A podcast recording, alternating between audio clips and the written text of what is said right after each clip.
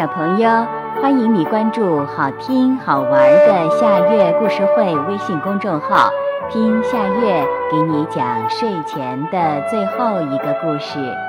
你准备好了吗？现在夏月故事会开始了。一个老铁匠，在许多年以前，有一个叫瓦鲁卡加的老铁匠。有一次，国王让人将他叫来，给了他许多的铁块，说：“我要你给我打造一个真正的人，可以走路、说话，有血有脑子。”好的，我的陛下。瓦鲁卡加回答说，向国王鞠躬，就回家去了。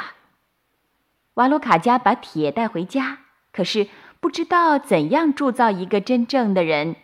要知道，世界上还没有一个铁匠能够这样做。瓦鲁卡加向朋友们一个个的征求意见，他可不能对国王说他不执行他的命令，因为这样就会被处死的。但是没有一个朋友能给他想出主意来。瓦鲁卡加惶惶不安地回家去，在路上，他偶然地碰到一个人。他曾经认识他，和他有过一段交情。这个人后来神经错乱了，现在孤单一人住在森林里。瓦鲁卡加不知道这一点，但一见面很快就明白了。这个疯子有礼貌地跟铁匠打招呼，瓦鲁卡加也有礼貌地打理。疯子问：“你从哪里来？”铁匠迟疑了一下，回答说：“我从山上来，去征求意见。我该怎么办？国王给我许多铁块，命令我铸造一个真正的人。可是我不知道该怎么做。”于是，瓦鲁卡家的这位朋友给他提出了这样的建议。到国王那儿去，对他说：“如果你希望我铸造的又快又好，那就命令所有巴格达女人剪下自己的头发烧掉，以便收集一千包炭。此外，我还需要淬铁的水，所以请你下令叫巴格达女人哭出一百罐的眼泪。”瓦鲁卡加谢谢他的建议。便径直走到国王面前，把可怜的疯子对他说的话讲给国王听。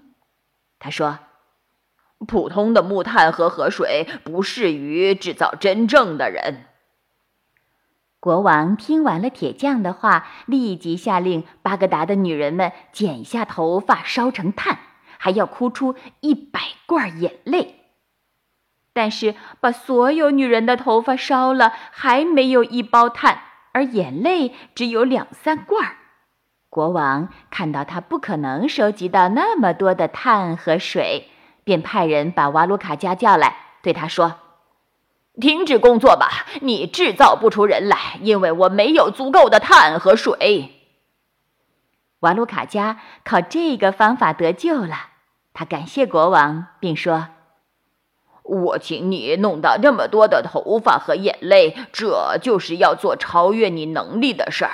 但是您，我的陛下，交给我的工作也超越了我的能力。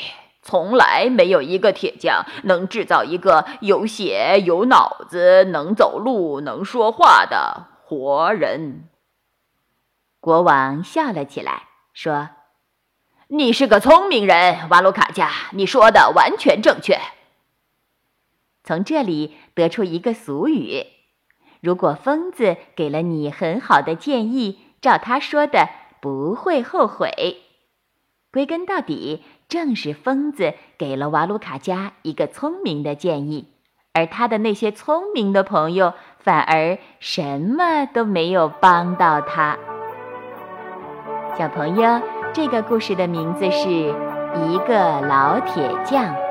这也是今天的最后一个故事。现在到了该睡觉的时间，好好的睡一大觉，做个美梦。